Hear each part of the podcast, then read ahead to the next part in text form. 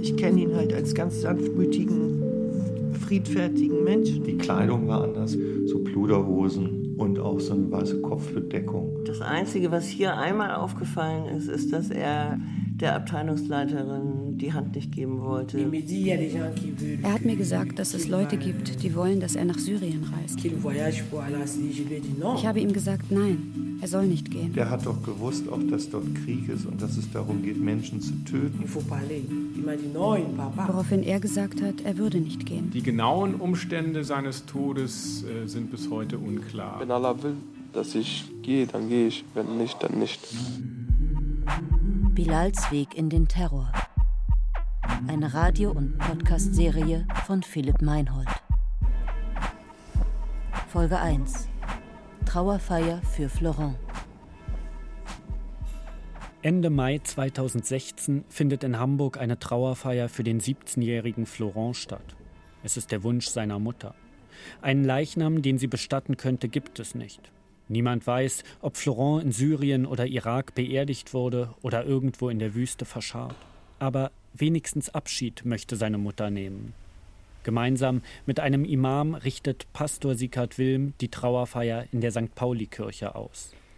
Liebe Florence, liebe Freunde, Mitschüler und Nachbarn, es gehört Mut dazu, zu einer Trauerfeier zu gehen. Denn es tut weh, die Trauer zuzulassen.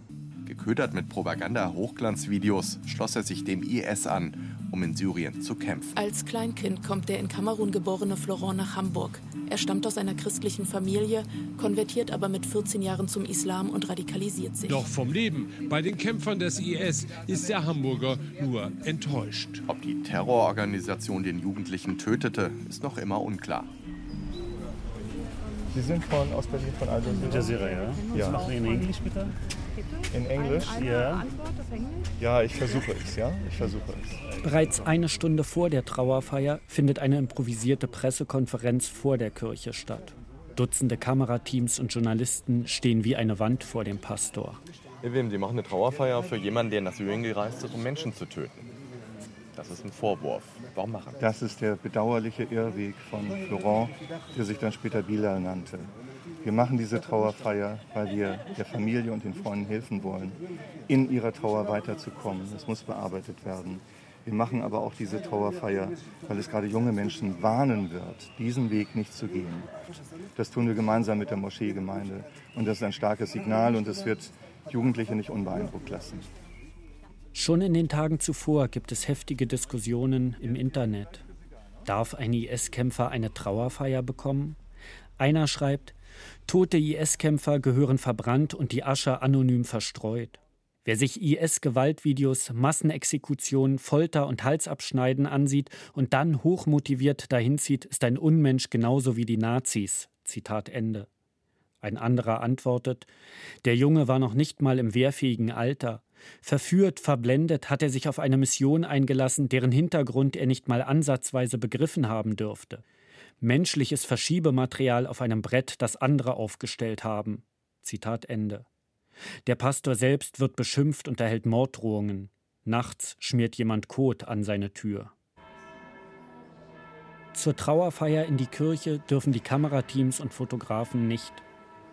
Als allererstes möchte ich alle bitten, sich zu erheben. Wir gedenken gemeinsam aller Opfer von Krieg und Vertreibung, Terror und Gewalt auf unserer Erde. Vor dem Altar steht ein großes gerahmtes Bild von Florent. Links und rechts zwei Vasen mit seinen Lieblingsblumen, orangefarbenen Gerbera. Schräg auf dem Bilderrahmen hängt ein rotes Basecap, davor stehen seine Lieblingsschuhe, ein paar graue, ausgetretene Adidas. Seit 2008 war auch St. Pauli ein aufgeweckter Junge, fröhlich und frech, so ein St. Pauli-Junge eben, immer zu einem Spaß aufgelegt. Pastor Wilm kennt Florent noch von früher. Er war ein Freund seines Pflegesohns. Fast täglich kommt der damals Zehnjährige in die Jugendgemeinde der Kirche, sitzt mit am Abendbrottisch des Pastors. Mit 14 sagte er zu mir, ich heiße jetzt Bilal. Ich habe ihn dann gefragt, darf ich dich weiterhin Florent nennen? Und er hat gegrinst. Ich habe ihn weiterhin Florent genannt. Auf diesen Namen ist er getauft. Mit 14 wusste er alles besser. Ich dachte typisch Pubertät. Gerne hätte ich mit ihm diskutiert, aber das war nicht mehr möglich. Er durfte schon nicht mehr in unser Jugendhaus. Das hatten ihm die Brüder, die auf ihn aufgepasst haben, verboten. Unter den Trauernden sind ehemalige Mitschüler, Lehrer, einige Anwohner aus der Gegend. In der Reihe vor mir kämpfen ein paar junge Frauen mit den Tränen. Es ist eine bewegende Zeremonie. Wie kann es sein, dass dieser Junge, der eben noch in ihrer Klasse saß, nach Syrien zum IS geht und stirbt? Wenn vom sogenannten Islamischen Staat die Rede ist, denken wir meist an bärtige Männer und abgeschnittene Köpfe, an die Anschläge von Brüssel oder Paris an den grausamen Bürgerkrieg in Syrien und Irak. Aber in diesem Moment ist der ferne, böse Krieg, den wir aus den Nachrichten kennen, plötzlich nicht weit. Und der IS ist ganz nahe. Und nun bitte ich Thomas von Fintel hier nach vorne. Er wird für die Schule zu uns sprechen. Wenn ich an Florent denke, gehen meine Gedanken zurück in die Zeit, als er in der fünften Klasse war. Damals war ich sein Mathelehrer. Es war nicht immer einfach damals, aber vor allem denke ich an Florent als einen Jungen, der immer präsent war, immer da. Da gab es nicht, wie bei manch anderen Kindern, mehrere Schichten, unter denen man irgendwann den eigentlichen Mensch findet. Florent war unverstellt. Man hatte immer direkt mit Florent zu tun. Er war voller Energie, fröhlich, manchmal traurig, aber nie nur ein bisschen. Florent war immer 100 Prozent.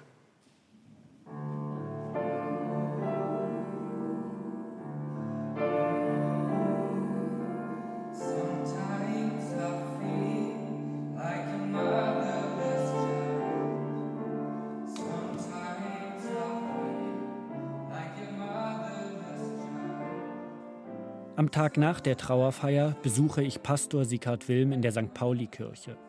Seit 14 Jahren leitet er die Gemeinde zwischen Fischmarkt und Reeperbahn.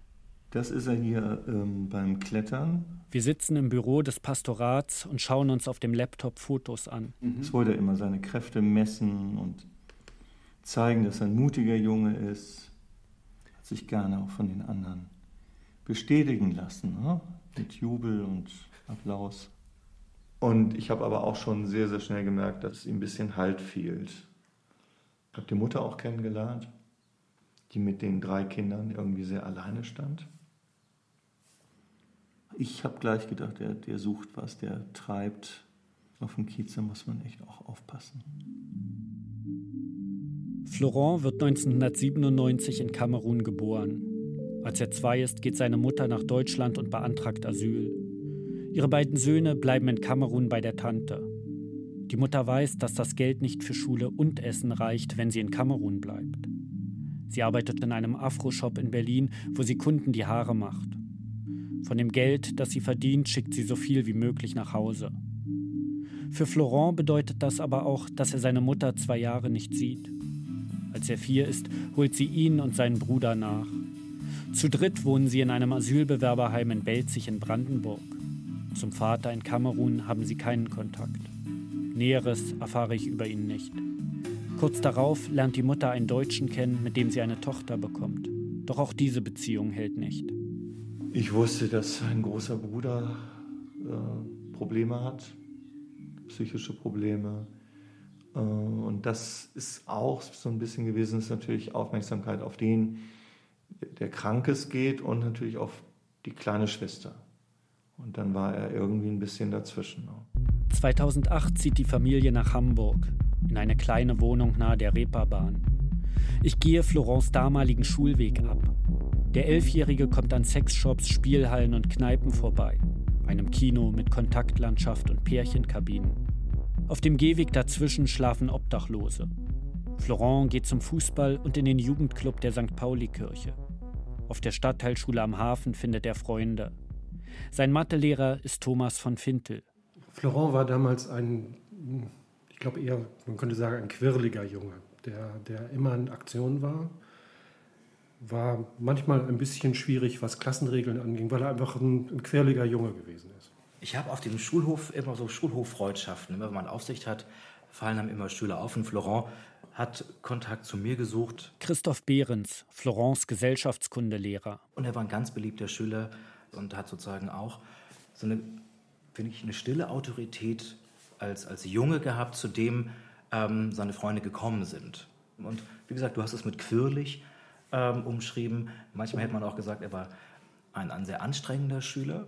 Es gab dann auch die ein oder andere Maßnahme, dieses ein oder andere normenverdeutlichende Gespräch und so weiter und so weiter. Also das war schon so, dass Florent ähm, zwar ein, sagen wir, ein sehr sympathischer Schüler war, so habe ich ihn auch wahrgenommen, aber durchaus auch anstrengend. Florent stammt aus einer christlichen Familie. Seine Mutter ist eine gläubige Frau. Als er 14 ist, konvertiert er, wofür im Islam keine aufwendige Zeremonie nötig ist. Es genügt, in aufrechter Absicht vor zwei Zeugen das Glaubensbekenntnis zu sprechen. Ich bezeuge, dass es keinen Gott gibt außer Allah und dass Mohammed der Gesandte Allahs ist. Er hatte Freunde, die auch zur Moschee gingen und die haben ihn irgendwann mitgenommen. Und was ich mitbekommen habe, ist dann eben, dass bei der benachbarten Moschee hier ähm, andere Menschen sich eingeschlichen haben mit salafistischem Hintergrund, die ganz gezielt Jugendliche angesprochen und abgeworben haben. Florent nennt sich jetzt Bilal, nach dem dunkelhäutigen Gefährten des Propheten Mohammed und trägt die weiten Pluderhosen der Salafisten. Das ist vielleicht auch von der benachbarten Moschee ein bisschen blauäugig gewesen. Oder die haben das nicht erkannt, die haben das Problem wirklich nicht, nicht richtig wahrgenommen. In den Jugendclub der St. Pauli-Kirche kommt Bilal ab jetzt nicht mehr. Stattdessen ist er mit seinen Glaubensbrüdern unterwegs. Es war vielleicht genau das, was er suchte, nämlich Gruppenanschluss, einen festen Platz. Ansonsten war er wirklich so ein bisschen eher Lichtherrn, sag ich mal. Also mal hier, mal da, äh, aber auch mit wenig Durchhaltevermögen, mit wenig Ausdauer. Der sucht eigentlich einen Vater, habe ich gedacht. Ich fahre zur Moscheegemeinde Nobistor, zu der Florent und seine Freunde zuerst gegangen sein sollen. Von wem wurden sie hier angesprochen? Was weiß die Gemeinde darüber? Die Moschee ist nicht weit von Florence Schule entfernt, wobei das Wort Moschee vielleicht einen falschen Eindruck erweckt. Es handelt sich um einen flachen, mit Graffiti übersäten Bau, einen früheren Möbelladen. Ein Treffpunkt vor allem für Türken der ersten Einwanderergeneration. An diesem Freitag sind die Besucher aber vielfältiger. Rund 300 Menschen kommen hier zum Freitagsgebet, dem einzigen Gebet, das man im Islam gemeinsam verrichten soll. Es ist so voll, dass etliche Männer ihre Gebetsteppiche auf dem Bürgersteig ausrollen müssen. Ein paar Betrunkene drängen sich auf dem Weg zum benachbarten Obdachlosentreff an ihnen vorbei. Nach dem Gebet treffe ich den Imam sowie Yassin, ein Mitglied der Jugendgemeinde. Wir sitzen in dem kleinen Büro des Imams.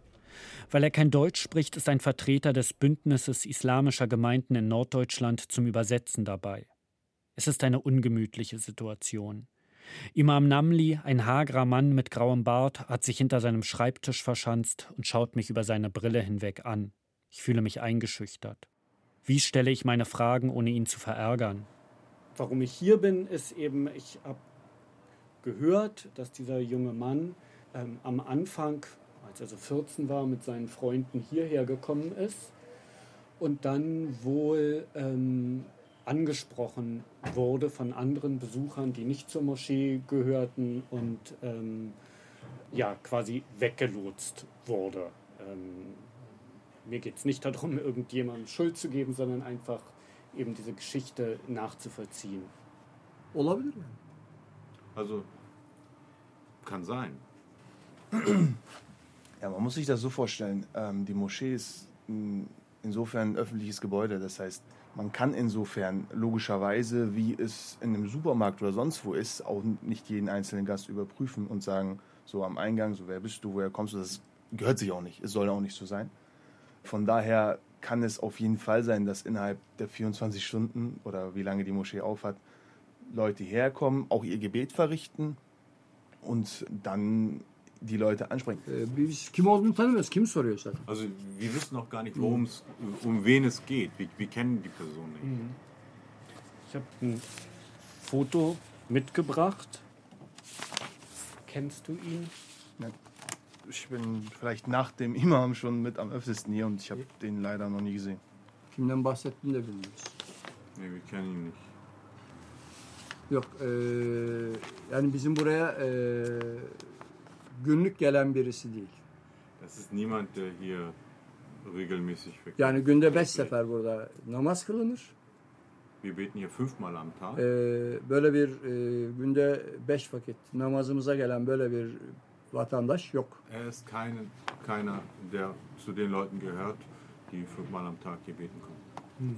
Yok ben eee, isimleri bilemeyebilirim ama simaları unutmam.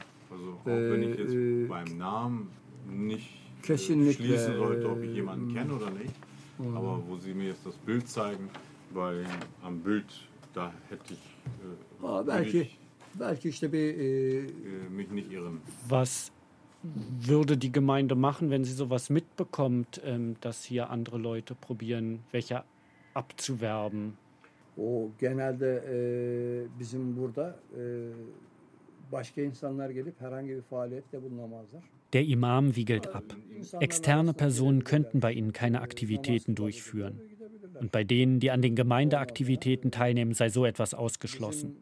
Ihm sei auch kein einziger Fall bekannt, bei dem sich eines ihrer Gemeindemitglieder radikalisiert hätte. Und Yassin, Mitglied der Jugendgemeinde, ergänzt, Ich bin immer der Meinung, dass das ständige, es gehört nicht dazu, es ist blöd, es ist böse, Gerede nicht, wirk äh, nicht wirklich sinnvoll ist. Ganz im Gegenteil. Das, was man machen muss, ist halt das, wo wir versuchen anzusetzen, nämlich nicht zu sagen, das ist falsch, sondern das Richtige zu lehren. Also das ist eine Frage der persönlichen Bildung, die jeder Jugendliche aufbauen muss. Sowas wie eine ja, Mindestbildung in seiner Religion. Und die ist in meinen Augen völlig ausreichend, um da, also was heißt völlig ausreichend, die reicht auf jeden Fall dann aus, um solchen Leuten nicht in den Netz zu fallen. Nach dem Gespräch frage ich den Vertreter des Moscheeverbandes, was er von den Koranverteilständen in der Innenstadt hält. Er sagt, das ist so, als würden Rechtsextreme Rosen verteilen. Was soll man davon schon halten? Meiner Einschätzung nach hat die Nobistor-Gemeinde mit Salafismus nichts zu tun. Aber dass Bilal und seine Freunde hier von Fremden angesprochen wurden, ist möglich. Und für Kenner der Islamistenszene ein durchaus übliches Vorgehen. Im Hamburger Verfassungsschutzbericht heißt es dazu, während sich Dawa-Arbeit, also das Missionieren für den Islam, fast ausnahmslos im Bezirk Mitte abspielte, kommen Salafisten in den anderen Bezirken der Stadt vermehrt in ihrer unmittelbaren Wohnumgebung in kleineren Schulungszirkeln zusammen und treiben ihre Missionierung zumeist unentdeckt voran. Zitat Ende. Florent ist jetzt 14 und in der achten Klasse. Sein Lehrer Christoph Behrens erinnert sich. Ich glaube, das war im Frühjahr 2012, als, als er dann auch sagte, von wegen, ich möchte nicht mehr Florent genannt werden, sondern Bilal. Und ähm, wenn ich meine Erinnerung nicht täuscht, dann trug er damals auch schon langes, ein langes Gewand und, und hat auch noch ganz offensichtlich die Diskussion mit uns gesucht und wollte uns quasi als Schwarringspartner haben. Behrens ist der Prototyp eines Gesellschaftskundelehrers. Jung, freundlich, engagiert. Ein Lehrer, wie ihn Schüler sich wünschen. Also da haben wir auf dem Schulhof wirklich diskutiert und das fand ich am Anfang sehr, auch sehr anregende Diskussion. Endlich will jemand diskutieren und hat das sozusagen auch in die Klasse getragen. Und ich war damals in der Parallelklasse und hatte mich quasi schon immer so ein bisschen gefreut auf Vertretungsstunden in der Klasse, die wir dann sozusagen auch im Stuhlkreis über politische Themen diskutiert haben. Also wir haben das aufgegriffen und haben, haben probiert, dem, dem dann auch einen Rahmen zu geben. Was waren das für Diskussionen? Also, wie würden Sie die umschreiben? Also aufgefallen ist uns, dass plötzlich Verschwörungstheorien im Raum waren. Es ging um den 11. September, es ging auch um Israel. Vorher kannten wir Diskussionen mit ihm, aber wir kannten diese politische Dimension nicht und diese Verschwörungstheorien, die waren ganz vehement. Er hat immer probiert, Israel bzw. Menschen jüdischen Glaubens ähm, pauschal zu verurteilen. Die haben ja alle Geld. Also diese klassischen antisemitischen Äußerungen, die kamen von ihm. Daneben geht es um religiöse Fragen, die Schöpfungsgeschichte oder Geschlechterrollen. Wer darf eigentlich was? Ich habe auch noch im Kopf, dass einige Kolleginnen plötzlich gesagt haben, oh, der benimmt sich ja plötzlich. Er ist freundlicher geworden. Also man hat auch das Gefühl gehabt, dass er Halt gefunden hat. Er ist nicht mehr so umtriebig gewesen und hat plötzlich anscheinend Regeln beachtet. Und auf der anderen Seite haben wir uns natürlich Gedanken gemacht, oh, was passiert mit dem Jungen? Weil die Diskussionen schon in eine bestimmte Richtung gegangen sind, natürlich. Die Schule erkennt das Problem und reagiert darauf. Sie bildet einen runden Tisch aus Lehrern und Sozialarbeitern. Als Ergebnis erhalten die Lehrer eine Fortbildung zum Thema Islam, Islamismus und Demokratie. Gleichzeitig gibt es in Bilals Klasse drei zweistündige Workshops mit dem Titel Wie wollen wir leben? zu Fragen von Religion und Identität. Da war Florent in der Klasse dabei und ich weiß, dass ich die erste Viertelstunde zugeguckt habe und er war sehr still. Er hat sehr abwartend zugeguckt und im Nachhinein vielleicht sogar geahnt, dass es wegen ihm ist. Und er war dann da, aber er ist dann abgehauen. Nadim Gleitzmann hat die Workshops damals geleitet. Er hat das nicht angenommen, dieses Gesprächsangebot letztendlich. Und das ist eigentlich, also wissen wir heute, ist sowas immer ein, ein Alarmsignal eigentlich. Gleitzmann und seine Kollegen stecken damals in einem Dilemma. Eigentlich machen sie Prävention, werden aber häufig erst gerufen, wenn schon Anzeichen einer Radikalisierung vorhanden sind. Ein Beratungsnetzwerk Deradikalisierung wie heute gibt es damals noch nicht. Und da haben wir wirklich überlegt, ob wir solche Anfragen überhaupt annehmen. So. Also, dass wir nicht zur Feuerwehr verkommen. Und haben es dann aber letztendlich doch gemacht, weil einfach der Bedarf so groß war und wir da ja irgendwie auch doch was zu sagen konnten. Es geht dabei auch darum, die Klassengemeinschaft zu stärken. Die Jugendlichen, die noch nicht radikalisiert sind. In Bilals Fall ist das besonders wichtig, da er nicht nur viele Freunde hat, sondern sogar Schulsprecher ist. Gleitzmann erinnert sich an ihn als Alpha-Tierchen. Er war ja auch groß und ähm, wortgewandt und dadurch natürlich auch viele mitgenommen hat. Auch in jüngeren Jahrgängen war das dann ähm, auffällig, dass viele das auch mitgemacht haben, weil es halt irgendwie gerade auch hip war und ähm, man natürlich auch dazugehören will und von den, mir fällt kein besserer Begriff ein, Alpha-Tierchen sozusagen auch anerkannt zu sein. Und so. Mhm. Ja. In den Monaten nach dem Workshop begegnet Gleitzmann Bilal immer mal wieder. Auf dem Schulhof, in der Moschee, in den Jugendzentren der Gegend. Doch auch dort kommt er nicht an ihn ran. Ich habe ihn noch mal in einer Jugendeinrichtung gesehen, dann kam er so, guckte mich an guckte so rum und war so, aha, alles klar, hier ist jetzt dieser Workshop. Vor sowas werden die ja gewarnt in der salafistischen Propaganda. So. Ähm, die bringen euch vom rechten Weg ab. So geguckt und ist auch wieder abgedampft. Ne? Haben Sie denn mitbekommen, wo und wie er sich radikalisiert hat? Ähm, nee, das eigentlich nicht. Also die, ich weiß halt, dass die sich dann so im Untergrund treffen. Also wir versuchen es dann erst in irgendwelchen Moscheen. Das sind dann so so Moscheevereine von, von Gastarbeitern häufig, also hier in, in der Gegend auf jeden Fall. Und da habe ich dann eben auch ein paar Gestalten gesehen, so junge Erwachsene. Also es war schon zu sehen, dass sie dann vor der Moschee sozusagen die Jugendlichen so ein bisschen abgegriffen haben. Und dass die sich dann im, in irgendwelchen Privatkreisen treffen, das macht das, glaube ich, auch so spannend, weil es ist dann so konspirativ. Ne? Wir sind verboten, so, alle sind gegen uns das zeigt, dass wir auf dem rechten Weg sind und jetzt müssen wir halt in den, in den Untergrund und, und uns da ähm, stark machen. So, ne? Ich frage mich, wie ich ihn eigentlich nennen soll. Florent, der Name, auf den er getauft ist und der in seinem Pass steht, so wie der Pastor oder seine Lehrer ihn nennen? Oder Bilal, der Name, den er sich mit 14 selbst gewählt hat und den Freunde und Glaubensbrüder benutzen? Wie nennt seine Mutter ihn? Für mich ist Muslim, Christ, er hat gesagt, Mama, ich bleibe mit meinem Namen, das du mir gegeben hast, und ich nehme auch Bela. Ich beschließe, es von meinen Gesprächspartnern abhängig zu machen. Je nachdem, wer Florent oder wer Bilal für sie war. So werde ich ihn auch nennen. Ich sitze mit der Mutter in den Räumen der Beratungsstelle Legato, die Angehörige von religiös radikalisierten Jugendlichen betreut. Die Situation für die Mutter ist natürlich nicht leicht. Auch die Trauerfeier musste sie erst mal verdauen. Wenn Sie an Florent als Kind denken, wie war er? Wie würden Sie ihn beschreiben? Euh, C'était un enfant très Er war ein sehr braves Kind. Als er vier Jahre alt war, war er schon wie ein großer Junge so brav. Er hat alles gemacht, was ich ihm gesagt habe. Alles. Er mochte es nicht zu diskutieren oder zu streiten. Er wollte, dass immer alles in Ordnung ist. Er wollte keine Probleme machen.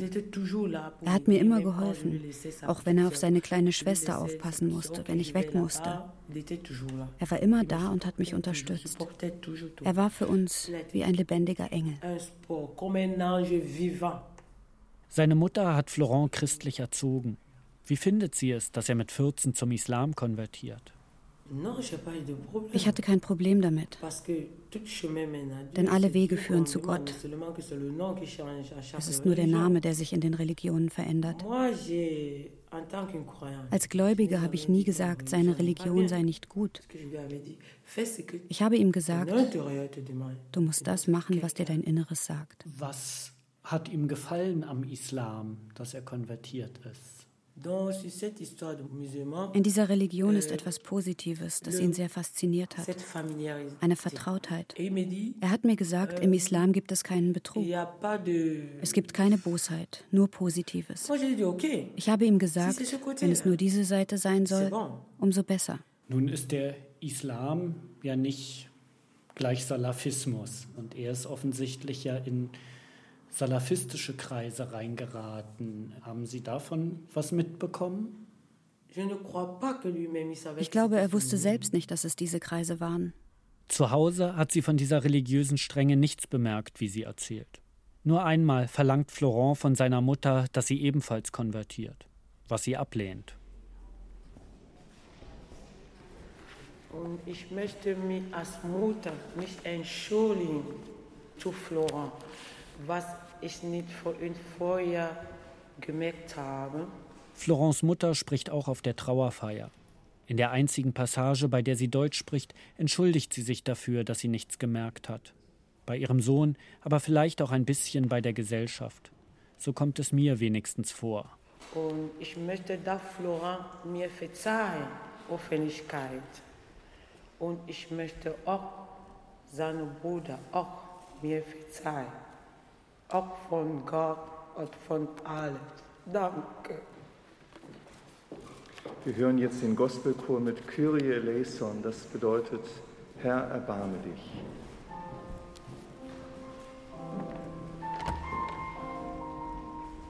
Mit einem Mal wird es unruhig in der Kirche. Die schwere Eingangstür öffnet sich, die Leute drehen sich um. Auch ich werfe einen Blick nach hinten. Ein halbes Dutzend junger Männer mit Anzügen und Sonnenbrillen hat die Kirche betreten. Einer von ihnen trägt einen Blumenstrauß. Alle, die ein bisschen später gekommen sind, herzlich willkommen. Gut, dass ihr da seid. Einen Augenblick stehen sie unschlüssig rum. Dann setzen sie sich in eine der hinteren Bankreihen. Eine halbe Stunde dauert die Trauerfeier jetzt schon. Die Fragen, die mir sofort durch den Kopf gehen, sind das Bilals Glaubensbrüder? Kennt der Pastor sie? Wissen die anderen Gäste, wer sie sind? Und wie werden sie sich verhalten? Verführt werden, festsitzen, gebrochen sein. Nicht verstehen, nicht verzeihen. Bilals Weg in den Terror eine Radio- und Podcast-Serie von Philipp Meinhold. Es sprachen Nina Weniger und der Autor. Ton Martin Selig, Bernd Bechtold, Benjamin Ino, Wenke Decker und Katrin Witt. Assistenz Sarah Krüger. Musik Gudrun Gut. Regie Nikolai von Koslowski. Redaktion Ulrike Thoma und Jens Jarisch. Eine Produktion des Norddeutschen Rundfunks mit dem Rundfunk Berlin-Brandenburg 2017.